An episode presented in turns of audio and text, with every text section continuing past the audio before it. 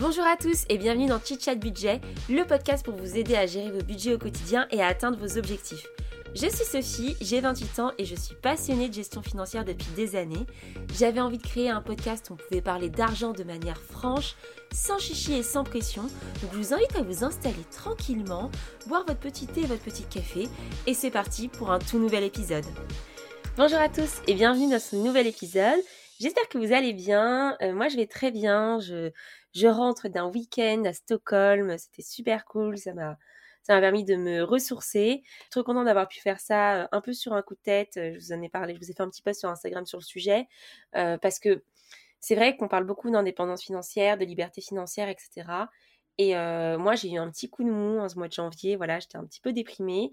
Et mon copain m'a dit, mais tu sais quoi, Sophie, va te faire plaisir, va avec tes potes, ils partent tous à Stockholm voir un ami, vas-y avec eux et ça te fera grave du bien. Et en gros, à une semaine de leur départ, je les ai rejoints un petit peu en mode surprise.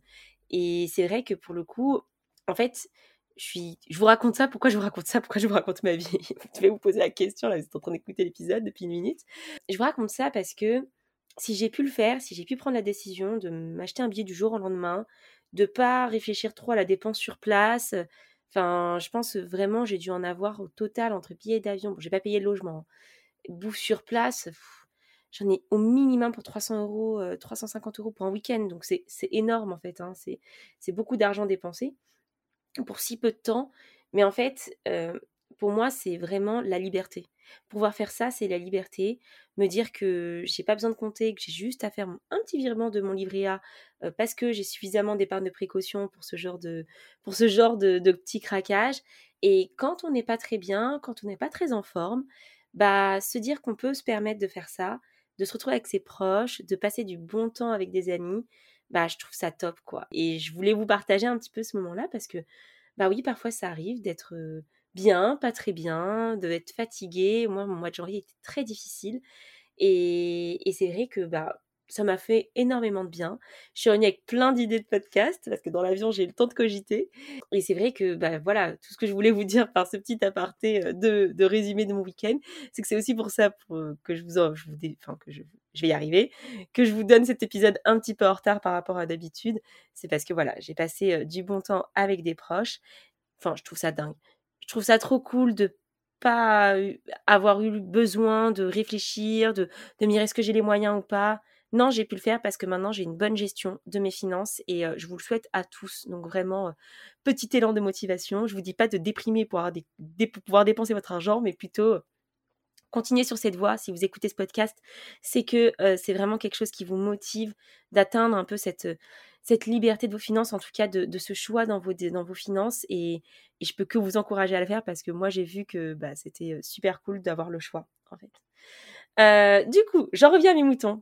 le thème du jour, on va parler un petit peu de, de routine financière en début du mois.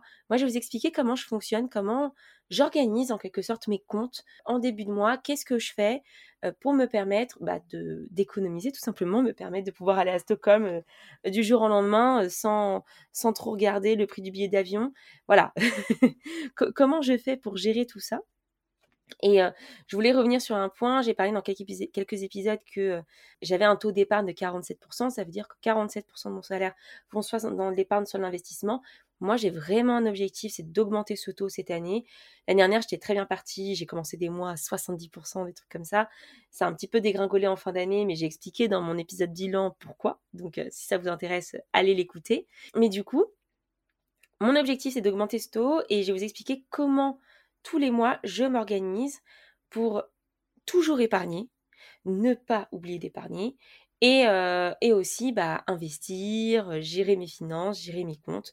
Donc euh, voilà, c'est un petit épisode routine du début de mois, même si on est un petit peu avancé dans le mois, mais, euh, comme ça, bah, si vous n'avez pas encore fait tous vos comptes, vous pouvez peut-être prendre quelques astuces. Et puis je trouve ça toujours plus simple de comprendre comment font les autres pour comparer par rapport à sa méthode ma méthode c'est pas forcément la meilleure. Hein. Chacun a son organisation et, euh, là-dessus, euh, voilà, j'ai rien à dire, mais je vais vous donner un peu ce que je fais et comme ça vous saurez.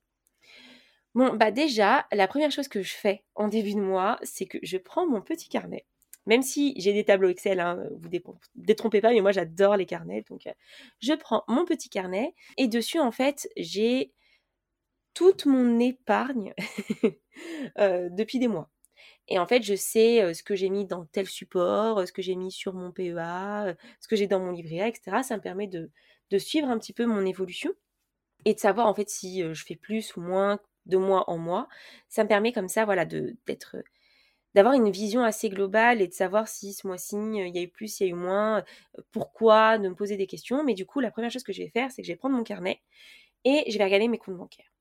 Et dans mes comptes bancaires, je vais regarder si j'ai reçu ma paye. Et ouais, ouais, ouais, première chose que je fais en début de mois, c'est ça. Ça dépend un petit peu du, job que vous avez. Moi, je suis dans une petite structure aujourd'hui et donc ma paye, elle tombe pas tout le temps à la même date. Elle tombe parfois euh, le 30, parfois le 4. voilà, c'est pas forcément très régulier. Et c'est vrai que bah, moi, j'ai besoin de savoir quand est-ce qu'elle tombe pour pouvoir faire mes différents virements.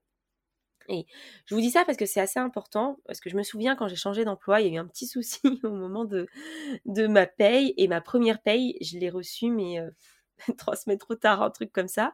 Bon, pas de souci, il n'y a pas mort d'homme. Au début, je n'osais pas demander, je me suis dit, mais elle va arriver. en fait, le temps a filé, et au bout d'un moment, j'ai dit, bah écoutez, j'ai toujours pas reçu ma paye, est-ce qu'il y a un problème? Et en fait, c'est juste que le virement est jamais parti, donc il y a eu plus de peur que de mal. Mais, mais j'ai pu, enfin, pour la petite anecdote, mais j'ai pu m'en sortir parce que j'avais une très bonne épargne de précaution et qu'en fait, j'ai pas eu besoin de ce salaire dans l'immédiat. Donc, euh, l'épargne de précaution, hein, elle reste dans mon cœur. Ok. Bon, j'en reviens à mes moutons.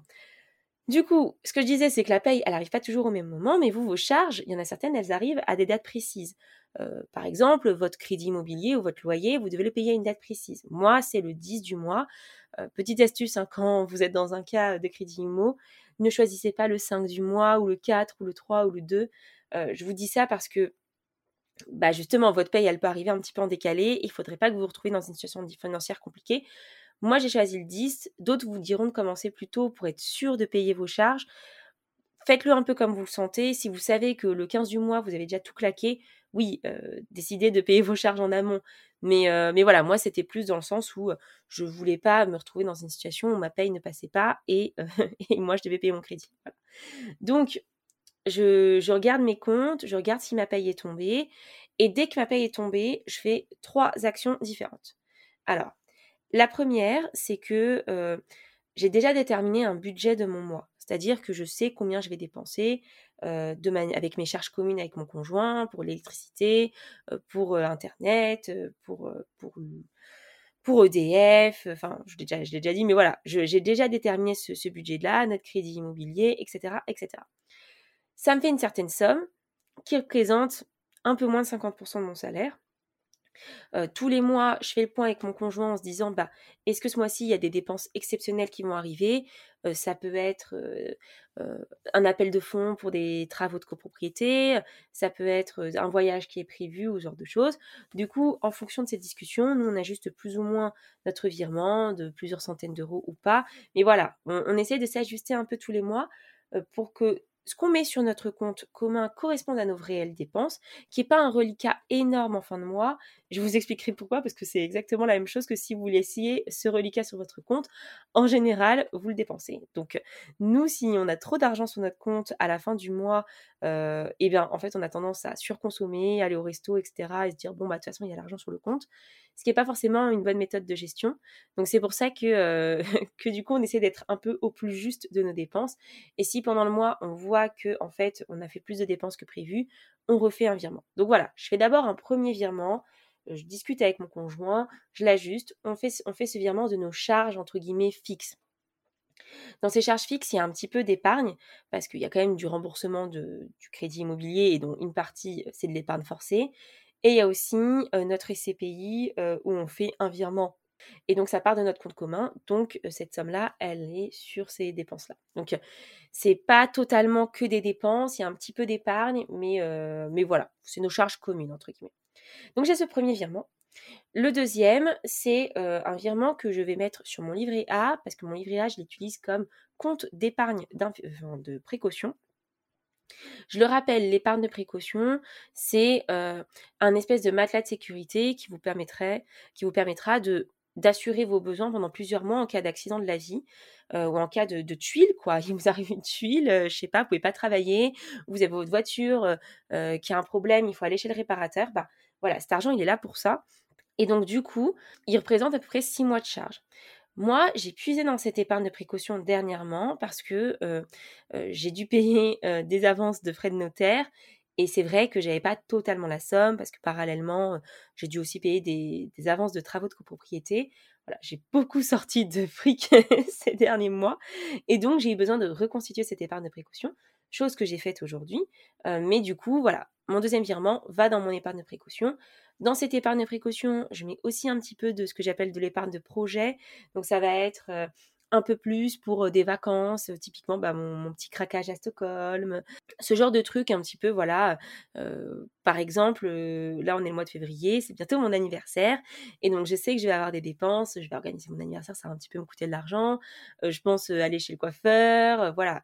Ce genre de petites dépenses un peu supplémentaires, bah, typiquement, je vais les mettre dans mon livret A, je vais dépenser un petit peu, mais enfin, je vais déposer plus de six fois mes charges. Comme ça, le surplus, bah, je peux l'utiliser de temps en temps pour ce genre de dépenses un petit peu non prévues.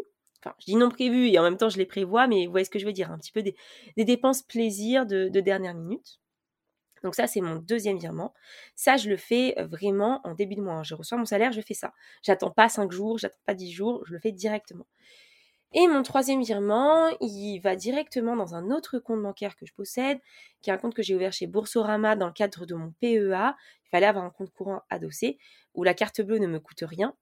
Euh, très important, parce que dans mes autres comptes, c'est pas le cas, mais chez Boursorama, elle ne me coûte rien. Il faut juste que je fasse un paiement par mois pour que elle ne coûte rien. Donc en gros, je fais un virement de 200 euros ou 210 euros, voilà, pour que je puisse faire une petite dépense avec cette carte. Et en fait, je mets cet argent tous les mois pour acheter des actions et des ETF sur mon PEA. Donc, je vous en ai déjà parlé. C'est la méthode du DCA, du dollar cost averaging, où en fait on achète des choses un peu par mois, une fois par mois, ou plusieurs fois par mois, ou une fois par trimestre. La fréquence, vous la déterminez euh, selon, euh, vos, besoins.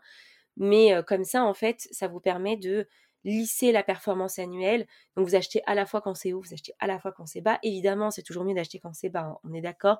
Et moi, ça m'arrive. Je me dis là, il y a une grosse baisse. Allez, je vais acheter un petit peu plus ce mois-ci. Euh, mais pour être totalement franche avec vous, à chaque fois que j'ai fait ça, deux mois plus tard, c'est encore plus bas.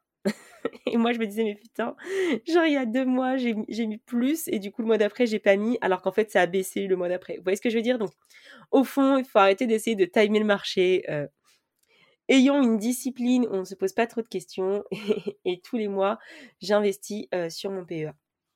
Voilà, en fait, je me force, je me force à investir et à épargner.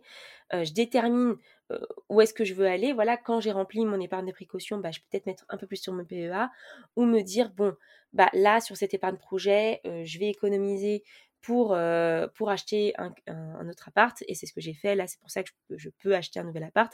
C'est parce que sur mon livret il n'y avait pas que mon épargne de précaution, il y avait aussi l'apport que je n'avais pas investi. Et c'est pour ça que bah, j'ai pu le faire. Donc, tout ça pour dire que j'ai vraiment trois, on va dire, directions. Direction dépenses-charges que j'ai déterminées en avance. Je sais exactement ce que je vais dépenser à, à peu près, quoi évidemment, là-dedans, je rajoute un petit peu, allez, peut-être 100 euros de resto ou ce genre de choses. Voilà, je, m'autorise des extras. en général, j'ai à peu près 10% de mon salaire en extra, voire moins, je pense. Mais dans les faits, on va le compter comme ça. je m'autorise des extras dans ce compte de dépenses communes. J'ai mon compte perso où là, j'ai mon livret A et dans ce livret A, je mets mon épargne de précaution. Et après, j'ai mon compte investissement qui est le compte Boursorama où je pense que à terme, tout ce qui sera peut-être assurance vie ou juste compte d'investissement, des choses comme ça, je ne ferai strictement que sur ce compte. Ça me permettra vraiment de, de séparer un peu tout ça.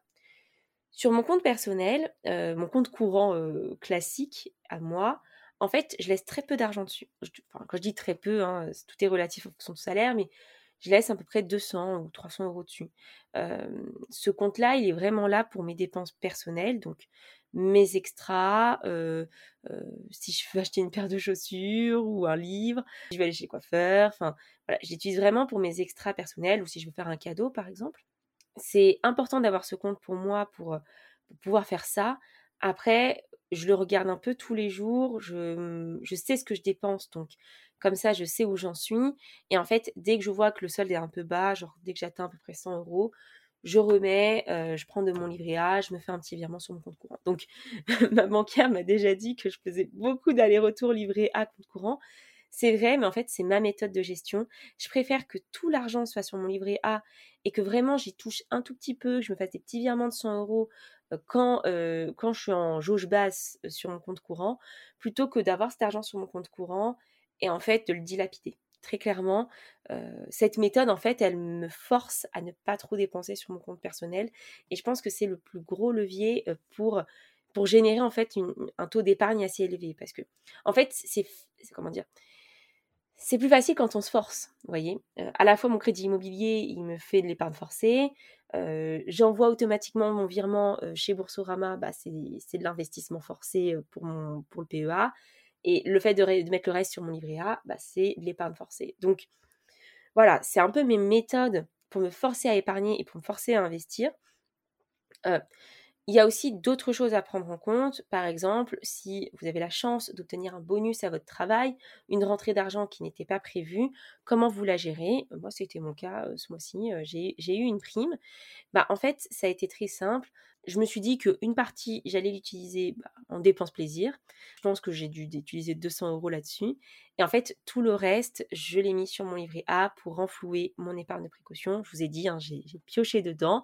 Euh, c'est pas bien. Normalement, j'aurais dû avoir assez d'épargne projet pour, euh, pour suffire et ne pas toucher à mon épargne de précaution.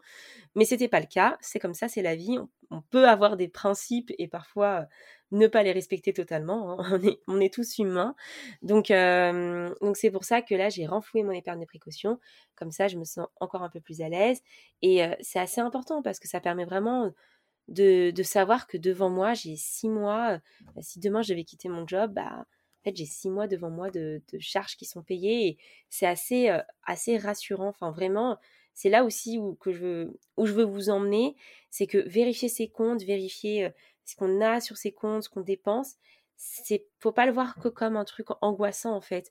Au contraire, ça peut vous donner une grande force. Et aujourd'hui, moi, j'ai une force, c'est que je, peux décider du jour au lendemain de partir en week-end euh, à l'étranger. Je peux décider euh, du jour au lendemain d'arrêter mon job parce que j'ai quand même six mois devant moi euh, de dépenses sans, être stressée. Et au, lieu d'être une épée de Damoclès, au lieu que les finances soient une épée de Damoclès sur vous, elles sont vecteurs de liberté. Donc voilà, c'est un petit peu comme ça que je m'organise. je sais qu'il y en a qui font vraiment, qui suivent leur compte sur leur tableau Excel, qui sont assez, qui font très attention. moi, j'aime bien le faire sur un carnet parce que je, prends le temps de me poser. ce que je fais plutôt sur Excel et sur Internet, c'est vraiment du suivi global de patrimoine, savoir globalement ce que j'ai, mais ça nécessite quand même hein, de, que je rentre mes données mensuelles. donc voilà, ça, ça, se recoupe un petit peu. Essayez de trouver la méthode qui vous correspond le mieux. Il y en a certains, ils préfèrent avoir leur méthode sur leur carnet, je connais aussi la méthode des enveloppes, en fait, où vous, sortez en fait votre argent en liquide et vous le divisez par poste de dépense et vous ne devez dépenser que ce qui est dans votre enveloppe. Ça peut être aussi un moyen pour vous de mieux gérer vos dépenses. moi, j'aime pas trop avoir trop de cash sur moi, donc c'est pas du tout ce qu'il faut. Mais en fait, ce que je fais avec mes différents comptes, c'est un petit peu ça. C'est un peu un système d'enveloppe, mais mais dans différents comptes. Vous voyez, donc donc prenez la méthode qui vous correspond mieux, mais en tout cas, euh, belle chose à retenir, je pense, c'est faire ça en début de mois. Pourquoi? Parce que sinon, on dépense notre argent. Sinon, si vous ne mettez pas votre argent en dehors de votre compte courant, vous allez le dépenser. Et moi, ça s'est vérifié à chaque fois. À chaque fois que sur mon compte commun, j'avais plus d'argent prévu, bah, en fait, à chaque fois, on dépensait cet argent. On dépensait parce que parce qu'en fait, on comptait pas la dépense, il y avait toujours de l'argent sur le compte, donc c'était pas un problème. Quand on voit qu'il faut faire plus attention, que, euh, que le, compte diminue, etc., bah, on est plus précautionneux. Et moi, mon défi à chaque fois, c'est de toucher le moins possible à mon livret A. Donc, j'essaie vraiment, quand j'ai mes 200, 300 euros sur mon compte, de pas dépasser ça comme budget dans le mois dans mes dépenses perso donc parfois j'y arrive, parfois j'y arrive pas, hein, c'est comme ça. Mais ça, ça me motive bien et ça me pousse vraiment à épargner plus. Donc voilà ce que je voulais vous dire dans, ce petit épisode sur ma, routine financière pour mieux épargner. N'hésitez pas à aller écouter d'autres épisodes où je rentre un peu plus en détail dans l'épargne de précaution ou dans comment déterminer ses charges, ses dépenses. Surtout les premiers épisodes, mais je pense qu'il faut que, j'en reparle parce que vous êtes de plus en plus nombreux à écouter ce podcast et donc vous n'avez pas forcément écouté tous les épisodes précédents. Ça, faut pas que j'oublie parce qu'à chaque fois, j'ai l'impression que vous me suivez sur tout le parcours, mais il y a toujours de nouveaux arrivants, donc faut que je réexplique certains éléments. Je voulais sincèrement vous remercier parce que on a eu un mois de janvier exceptionnel sur le podcast, tout simplement doubler mon audience. Donc franchement, je, je suis assez, je suis assez estomaquée de votre soutien. Je voulais vraiment sincèrement vous remercier. Et puis, bah, je vous dis à très vite. Dites-moi sur Instagram, on continue d'échanger. si vous avez des idées de podcast, si vous avez des thèmes que vous voulez aborder. là, j'ai fait quelques épisodes un petit peu un petit peu plus budget dernièrement, parce que j'en avais fait beaucoup sur l'investissement en 2021. Donc je vais essayer, comme d'habitude, d'alterner un petit peu entre les deux, mais, mais en tout cas, vous avez l'air content et nombreux à m'écouter, donc je vous remercie grandement. Et je vous dis à très vite. Salut